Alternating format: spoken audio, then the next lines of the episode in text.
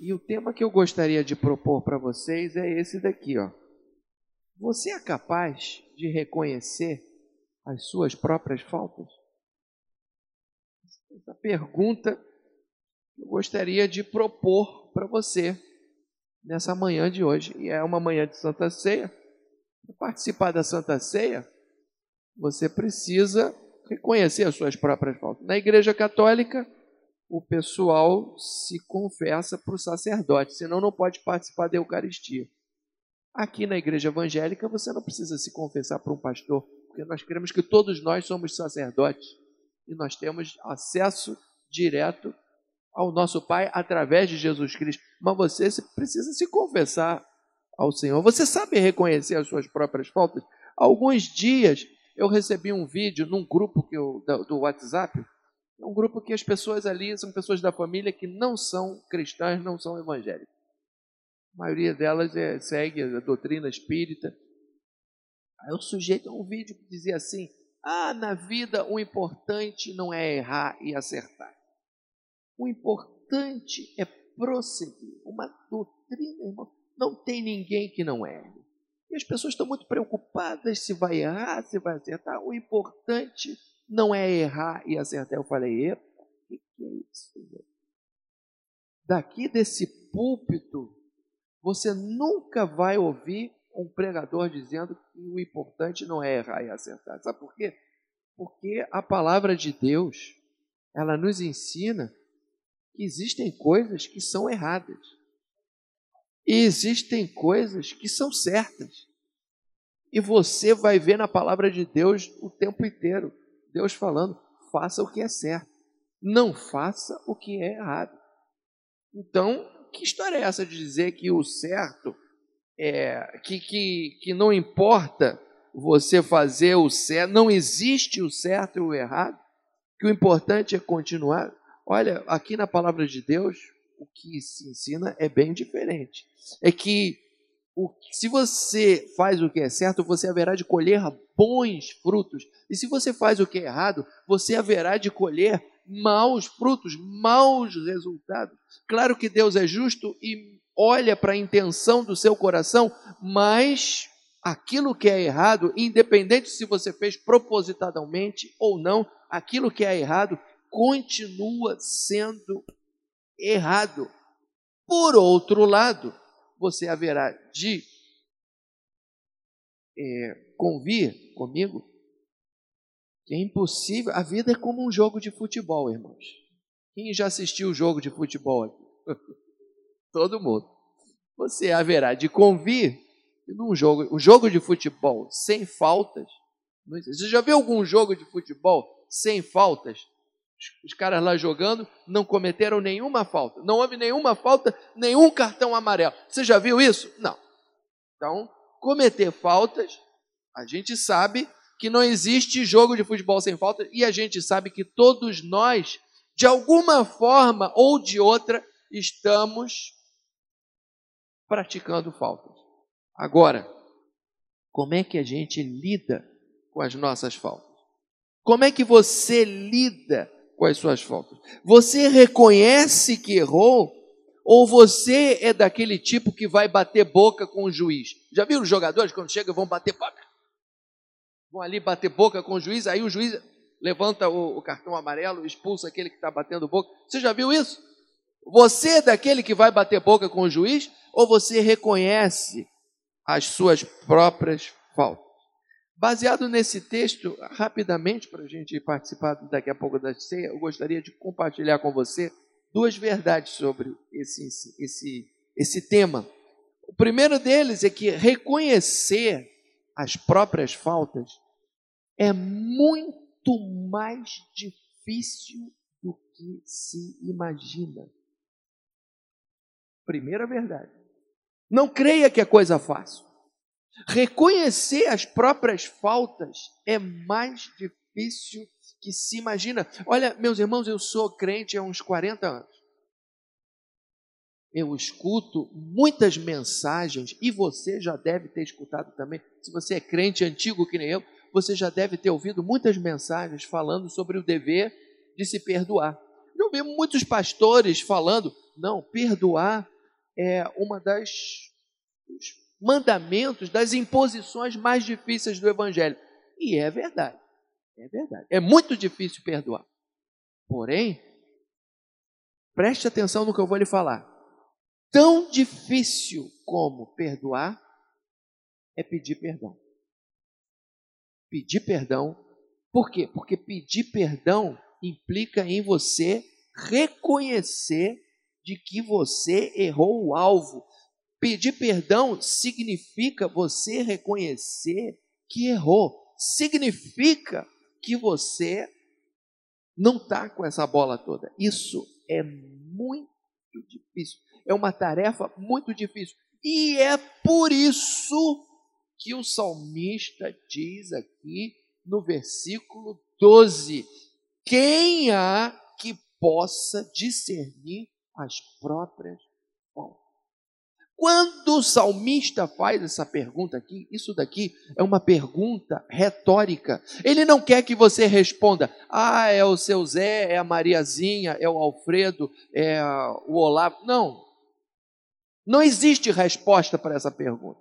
Porque é uma pergunta retórica retórica. É uma pergunta que ele faz com o objetivo de defender um ponto de vista e não para que você dê uma resposta. Assim como existe, quem tentará acusação contra os escolhidos de Deus? Não é para que você responda. É uma pergunta retórica. Ou então, se Deus é por nós, quem será contra nós? É uma pergunta retórica. Não tem resposta. É uma pergunta que ele faz para defender um ponto de vista. Então é como se ele dissesse aqui: quem há que possa discernir as próprias faltas? É, ele, nas entrelinhas, ele está falando o seguinte: ninguém, ninguém, ou muito poucas pessoas são capazes de reconhecer as suas próprias faltas. Muito poucas pessoas. Reconhecer as próprias faltas é extremamente difícil e vou um pouquinho além. Todos nós, sem exceção, e as crianças também estão me ouvindo, criança também precisa ouvir isso, porque isso é muito comum em criança, é comum em criança e é comum em adulto. Nós recorremos a algumas acrobacias para tentar nos justificar.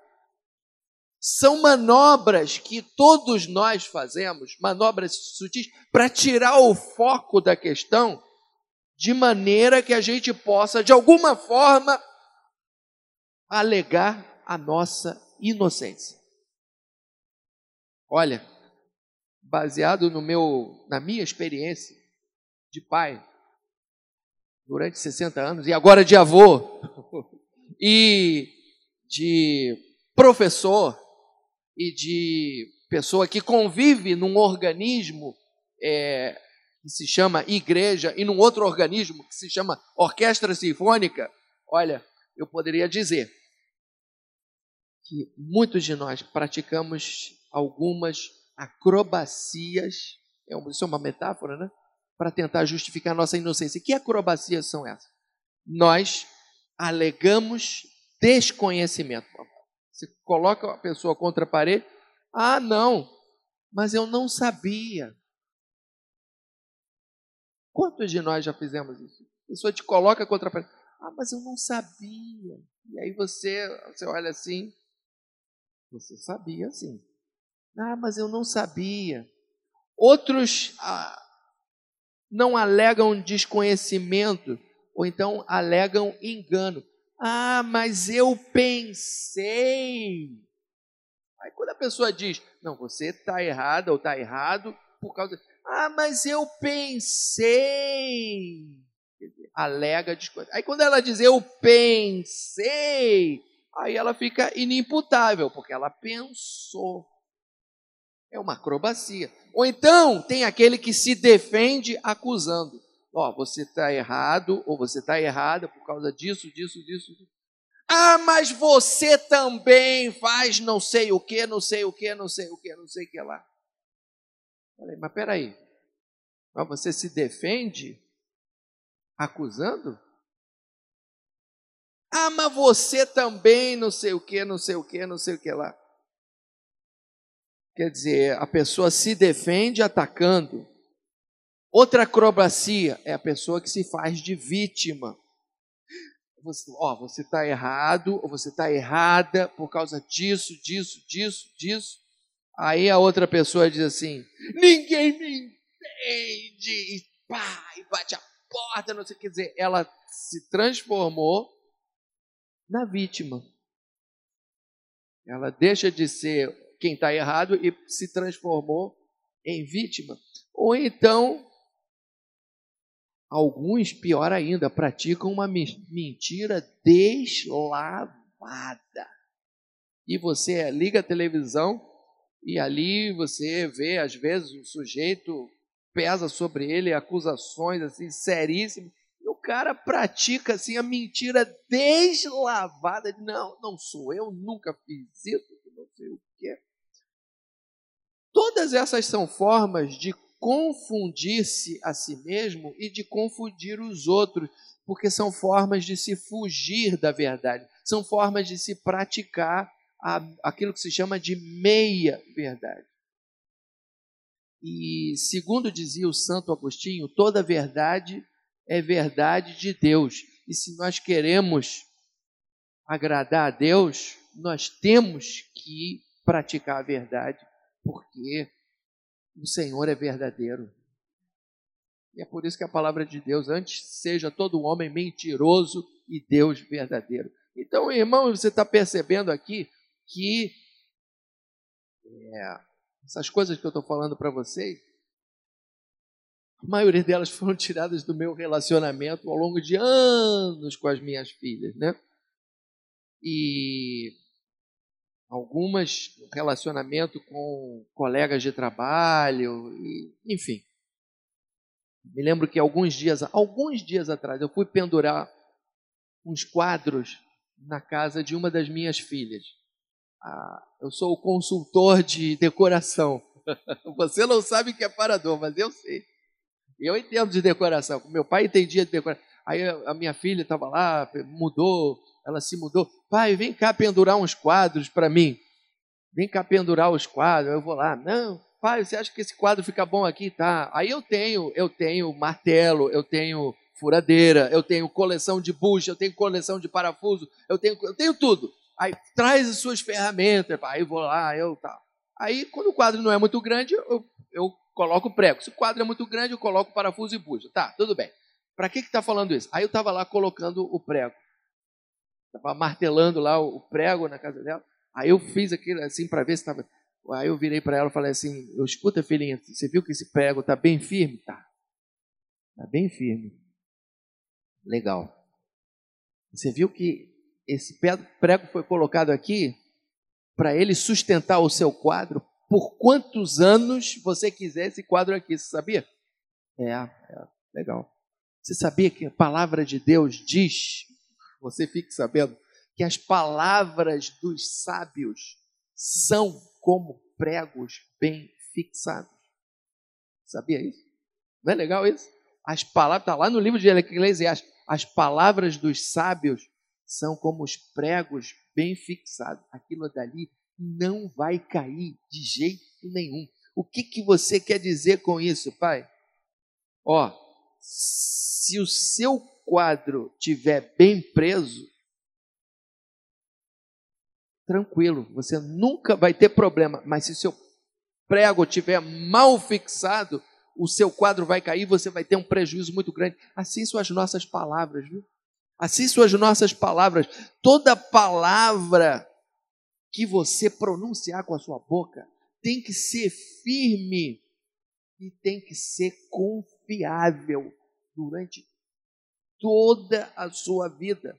Caso contrário, essa sua palavra é uma palavra frívola. E Jesus falou que a palavra frívola a gente vai ter que dar conta dela no dia do juízo. Então, se a gente pronunciou uma palavra frívola, uma palavra que não é digna de confiança, a gente tem que reconhecer a nossa falta, né? E pedir perdão a Deus e pedir perdão à pessoa a quem você falou aquela palavra frívola, porque a gente vai prestar contas no dia do juízo. Mas isso não é fácil, irmão.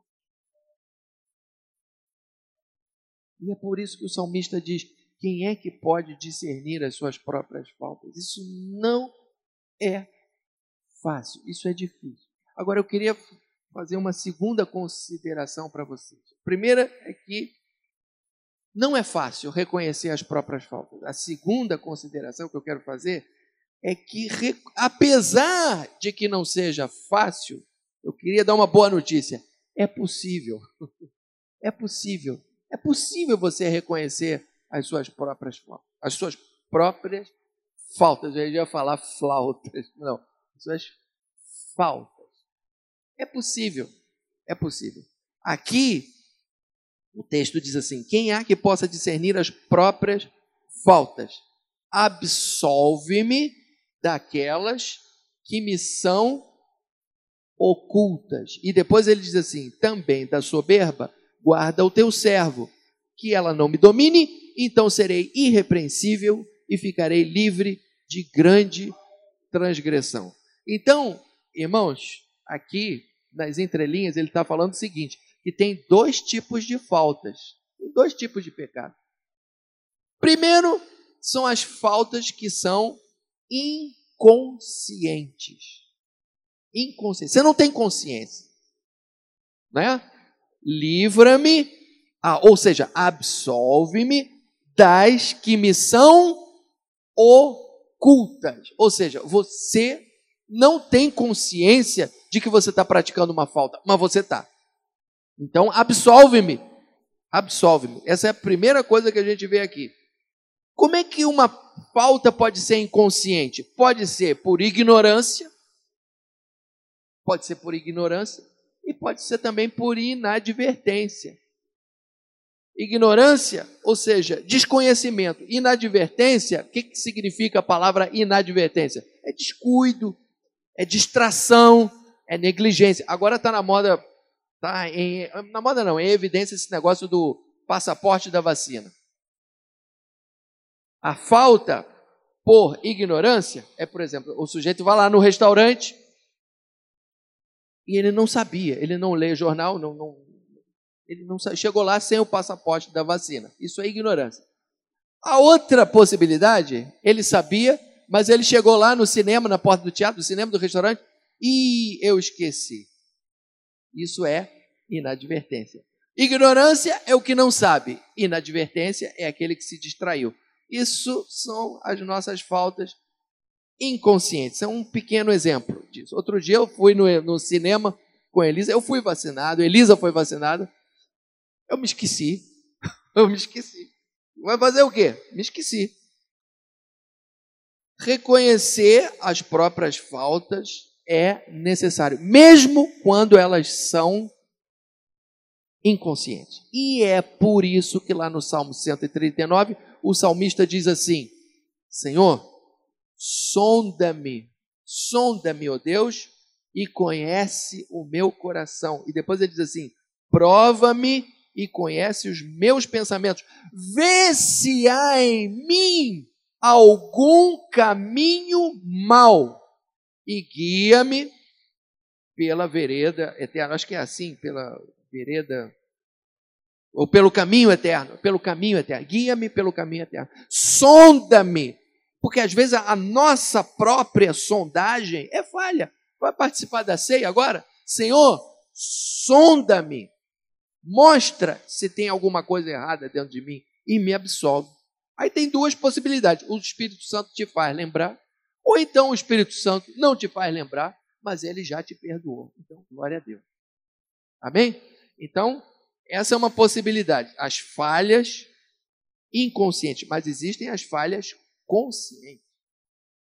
É quando ele diz assim: e da soberba guarda o teu servo. Essa soberba, irmãos, é aquilo que lá no livro de Números está escrito que é o pecado atrevido é o pecado que a pessoa comete sabendo que está errado, mas comete do mesmo jeito. É o pecado. O, o, o autor lá do livro dos Números, ele, ele chama disso de um pecado atrevido. O Senhor fala: aquele que pecar atrevidamente contra mim.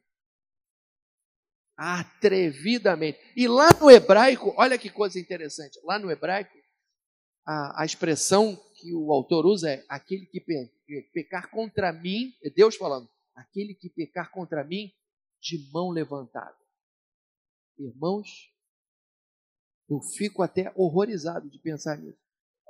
Esse de mão levantada significa aquele que diz: eu não preciso de Deus, a palavra de Deus é uma balela, os mandamentos de Deus são uma balela, e eu vou fazer as coisas do meu jeito, porque eu sou mais eu e o meu Deus sou eu. Outro dia eu, eu, eu encontrei um rapaz aqui na praia, um rapaz colombiano, comecei a conversar com ele, eu falo espanhol e tal, não sei o quê. Convidei ele para vir aqui na igreja, ele deu uma gargalhada e falou assim: aqui, aqui do lado. Eu vim caminhando com ele, com a minha bicicleta, convidei ele para vir para a igreja, ele me falou assim: O meu Deus sou eu. Isso é soberba, irmão. É o pecado atrevido. Ou seja, é, é, aquele que diz: Não, eu não preciso disso, eu não quero saber disso, isso daí é tudo balela, isso daí é tudo conversa fiada. É, é, é a mão levantada. Por isso que eu, eu fico assim, meio. meio algumas pessoas que esse negócio da mão levantada, algumas vezes a mão levantada é um, é um gesto de é um gesto de resistência contra as injustiças, né? Mas em outras vezes, em outras vezes é um gesto de total rebeldia contra as instituições. E eu não vou entrar nesse assunto porque eu não quero entrar em política, porque aqui tem gente que, tem, que, que pensa de um jeito, outros pensam de outro, então eu vou parar por aqui. Mas, é, enfim, isso é o que a gente chama de soberba. Soberba. Então, como é que a gente evita esse pecado? Olha aqui, ó. Também da soberba guarda o teu servo. Peça a Deus que te guarde disso. Peça a Deus que te guarde disso. E se você olhar o salmo inteiro aqui, você vai ver que do versículo 7 ao versículo 11 ele exalta a palavra de Deus. Ele fala aqui da lei do Senhor, do testemunho do Senhor, dos preceitos do Senhor, do mandamento do Senhor, do temor do Senhor, dos juízos do Senhor. São todas formas diferentes dele falar de uma coisa, da Bíblia, da palavra de Deus. Medite na palavra de Deus, considere a palavra de Deus, valorize a palavra de Deus, leia a palavra de Deus, faça como disse o autor lá no Salmo 1, na sua lei eu medito de dia e de noite e você vai estar sendo liberto da soberba. Eu posso ter certeza disso. Certeza, certeza. É engraçado que aqui no início do salmo, eu não li o salmo todo, mas no salmo todo você vê que aqui no início ele fala da glória, ele fala do firmamento, ele fala de que um dia revela sabedoria a outro dia, ele fala que ele fala do sol, ele fala do firmamento, ele fala dos céus, ele fala das estrelas, é a revelação que Deus faz através da natureza. Mas existe uma outra revelação que Deus faz através da sua palavra, que é a revelação especial de Deus. É através da palavra que o Senhor vai nos livrar de pecar contra ele. Através, se você observar a natureza, você vai ver que Deus é grande, que Deus existe, mas é só através da Bíblia que você vai ter a noção de que Deus te ama, de que Deus tem um propósito para a sua vida e que Deus tem a salvação para a sua, sua vida e que Deus tem a maneira certa como você deve agir em cada situação. Você pode dar um glória a Deus por isso? Pode dar um glória a Deus? Então, olha só, resumindo, como é que você lida com as suas próprias faltas? Você reconhece que errou? Ou você é daquele tipo de pessoas que vai bater boca com o juiz? É o, o jogador que vai lá bater boca. Que assim, falando assim. Aí o juiz levanta o cartão amarelo. Você vai esperar receber um cartão amarelo. Você pode até bater boca com as pessoas aqui embaixo. Tem gente que é, é, qualquer coisinha já está batendo boca. Eu estava com um problema na Light uma, uma, uma injustiça lá, eu falei, Jesus, vai na minha frente, manda o teu anjo. Aí eu chego lá, trata com jeitinho, a pessoa já vai e resolve o teu problema. Mas tem uns que chega lá e já vai batendo boca. Aí eu cheguei lá, resolver o meu problema, uma mulher que estava atrás de mim, ah, porque o Senhor furou a feira. Eu falei, que isso, minha senhora? Eu aqui o mesmo, estou aqui nessa fila o mesmo tempo que você. Fiquei aqui o mesmo tempo, porque as pessoas estão assim desse jeito, irmão. Estão assim desse jeito. Mas eu, eu fui lá na paz de Deus, Senhor, vai na minha frente, resolve esse problema na Light. Resolve esse problema ali na, aqui na, na rua Barão de Ipanema, tem a Light ali. Senhor, vai na minha frente, resolve esse problema. Eu não quero bater boca. Eu não estou aqui para bater boca com ninguém. Eu sou um pastor. Resolve esse problema para mim. O Senhor resolveu, irmão. O Senhor resolve. Agora, se chega lá e já vai batendo boca, não é assim. Você é daquele que bate boca, reconheça as suas próprias faltas, reconheça a sua indignidade e peça perdão. Pedir perdão é tão difícil como perdoar. Se a gente precisa perdoar, fique sabendo, a gente também precisa pedir perdão. E não pratique essas acrobacias, porque isso não agrada a Deus. Se você errou, fale, desculpe, eu errei. Eu errei. Reconheço que eu errei. No caso das faltas inconscientes, peça para o Senhor o que o salmista pediu: Senhor, me sonda e me absolve. E no caso das faltas conscientes, medita na palavra, se encha da palavra e peça a Deus que te livre de cometê-las. Amém?